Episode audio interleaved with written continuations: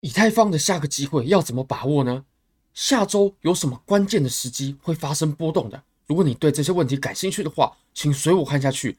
八月是我换过非常好的交易所，无论从挂单深度、顺滑体验、交易界面都无可挑剔。现在点击下方链接，KYC 入金一百美金过后，就会返还一百美金的现金。这是现金啊！现金是什么意思呢？就是你可以直接提现的。名额有限，送完为止。非常欢迎大家点击下方链接。那 Bigget 现在 KYC 注册、入金、交易等等等，都会获得随机的赠金。好，那我们直接回到以太坊的盘面吧。其实以太坊啊，我认为这个位置哦，我们之前就已经有强调过很多次了，它是我们前期箱体的上缘，对吧？你可以发现呢，我们在前面这个位置主力，然后这个位置主力，它其实在前期。两个重要的箱体当中呢，它都扮演上缘的角色。那既然是上缘，我们下面就有累积筹码，就有累积量能，而且是有时间的哦。那么下面的这些筹码量能呢，它在我们再次触碰回来的时候，就会转成支撑了。所以你可以发现哦，我们在此处呢产生了很强劲的支撑效果。为什么我说很强劲啊？甚至我会认为啊，这是一个日线级别的止跌信号。日线级别，也就是我们前面的这一段下跌啊。到我们出现的这一根 K 线过后呢，它就暂时宣告终止。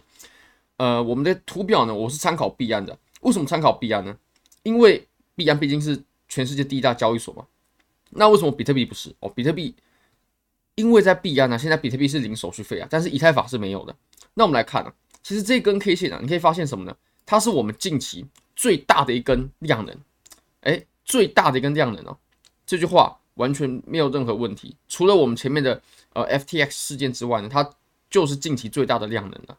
那你可以发现，我们前面呢，无论是前面上涨的量能，还是我们前一段下跌，最近一段下跌的量能呢，都没有我们昨天的这一根阳线来的更大。而且在日线呢，出现这种底部的信号，就是底部开始放量，最底部的时候哦，我们在最底部碰到支撑过后，然后收了长下影线，而且呢。它开始有这种爆量的阳线，那这绝对是一个止跌信号，绝对是一个止跌信号。所以在日线上呢，我会认为啊，我们前面的这一波下跌啊，到我们出现了长下影，还有我们的爆量阳线过后呢，已经是告一段落了。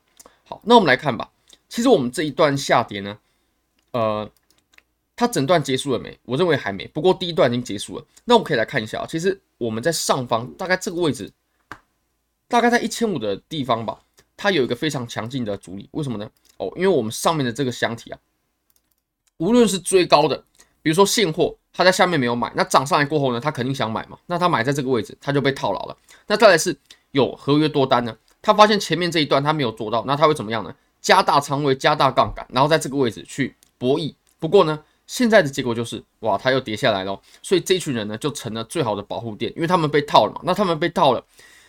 庄家主力肯定要他们在下面的位置割出来，而不是在上面解套，所以我们的价位呢是比较难再重新回到这个绿色的箱体里面的。好，那我们再切小一个级别喽，而且你可以看到什么呢？哦，我们刚刚画的这个互换啊，如果要给一个明确的价位的话呢，其实就在这里。哦，大概一千五左右，大概一千五左右。那其实现在呢？我们有一波强的反弹嘛，但是我认为我们整波的下跌，它还是没有结束的。那我们来看一下比特币吧。其实比特币啊，我们会在三月十四号晚上八点半的时候呢，哦，晚上八点半的时候呢，迎来一次非常重要的消息。三月十四号晚上，我们东八区的八点半，我已经帮各位换算好了。呃，东东八区的八点半，这根 K 线啊，我们这根 K 线我们会迎来美国二月份的 CPI 数据。那这次的预测值呢？哦，预测值是多少呢？预测值是六趴，预测值是六趴。那实际值是多少？要到时候才知道。不过我们上一次 CPI 公布的时候，我们的实际值呢是比预测值啊要来的更高的哦，也也就是美国通膨的情形呢，它是比大家想象的要更严重的。所以如果说我们下次呢，我们的 CPI 又比预测值要来的更高的话，那我相信我们第二波。再往下试探的行情，很有可能就在这个时候就开始。那大家可以注意一下，而且 CPI 啊也会直接影响到美联储它的货币政策的决定，所以这个是非常关键的。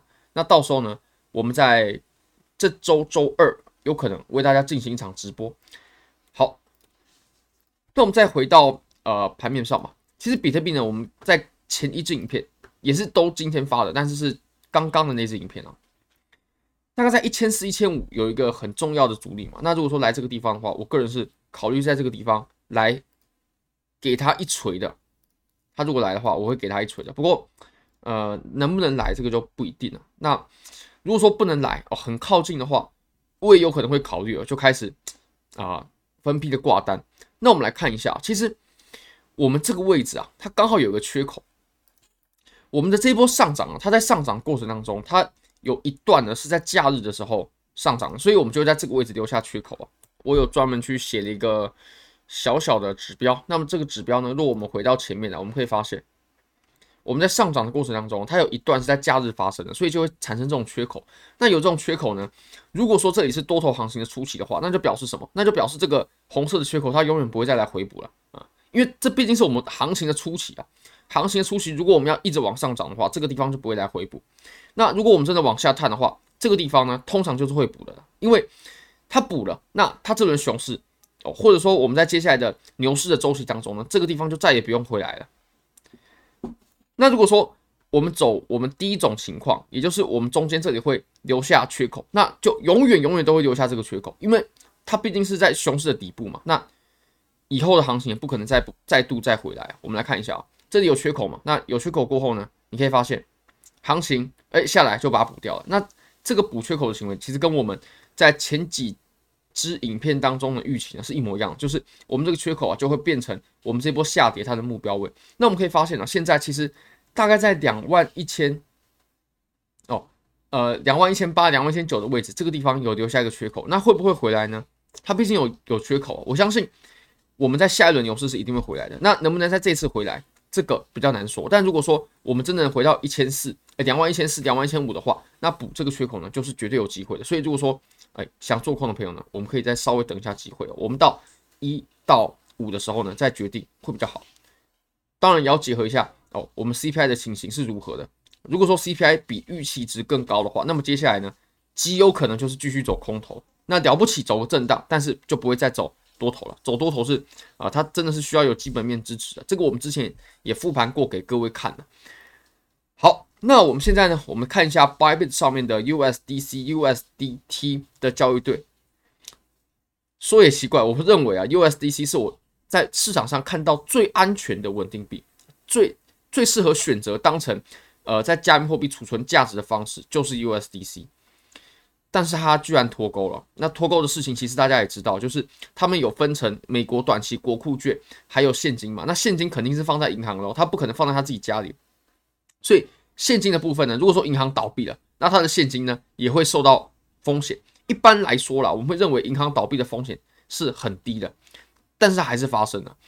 那其实银行倒闭了，它背后也会有美国政府在支撑，也就是呃，政府又有一个机构啊，是专门保护这些银行的。储户的，那这个时候，这个政府的机关就会发发挥它的作用了。那我们昨天有为各位明确的说明到了，其实我们昨天有发了三部影片，呃，USDC 之乱、抄底吗？还有惊天暴雷。那么这三部影片呢，其实把整个事件还有后续的影响，它的前因后果呢，来龙去脉都讲得非常非常清楚了。所以如果大家感兴趣的话，可以回去看。那我们在昨天有明确的提到，我个人是认为是可以抄底的。那我昨天发影片的时候呢，大概在。呃，零点九二、零点九一左右，那个时候抄底，我认为是差不多。那为什么会在零点九二、零点九一这个位置去徘徊呢？其实，因为我们这次损失的钱呢、啊，哎，不是我们呢，是呃，Circle，也就是 USDC 的发行商，它损失的钱呢是大约是总资产，那放在 SVB 银行里面的现金啊，大概是全部的呃八点七五趴，对吧？呃，八点二五趴，也就是我们会，如果说这些钱都损失掉的话，USDC 一样值九十一点七五块。那么九十一点七五不就是一个很好的适合抄底的位置吗？昨天其实离这个位置也非常近。那现在大家很多人都有意识到啊，所以都进场抄底了。不过这个位置呢，我认为啊，呃，还是适合的，还是适合的。那其实我昨天也也在呃九十一、九十二的这个地方呢，也抄了一点 USDC，就是把我的 USDT 呢换成 USDC。那如果大家想这么做的话，也可以试试看啊。毕竟 USDC，如果你有看我们昨天的推论的话，你就会发现呢，其实它。确实真的是我们市场上啊见过最安全的一个稳定币的。不过银行倒了嘛，但是哦、肯定会获得赔款，然后还有它后续也有一些国债的收益嘛，是可以把这个洞给补上的。OK，所以大家可以参考看看啊，或许也可以帮你造成一笔额外的收入，大概是五趴吧，大概是五趴。如果现在买进去的话，还还是有五趴的收益的。好，那非常感谢各位，非常欢迎各位可以帮我的影片点赞、订阅、分享、开启小铃铛，就是对我最大的支持。真的非常非常感谢各位，拜拜。Eyes in the sky, gazing far into the night. I raise my hand. to the fire, but it's no use, cause you can't stop it from shining through. It's true, baby, let the light shine through. If you believe it's true, baby, won't you let the light shine through?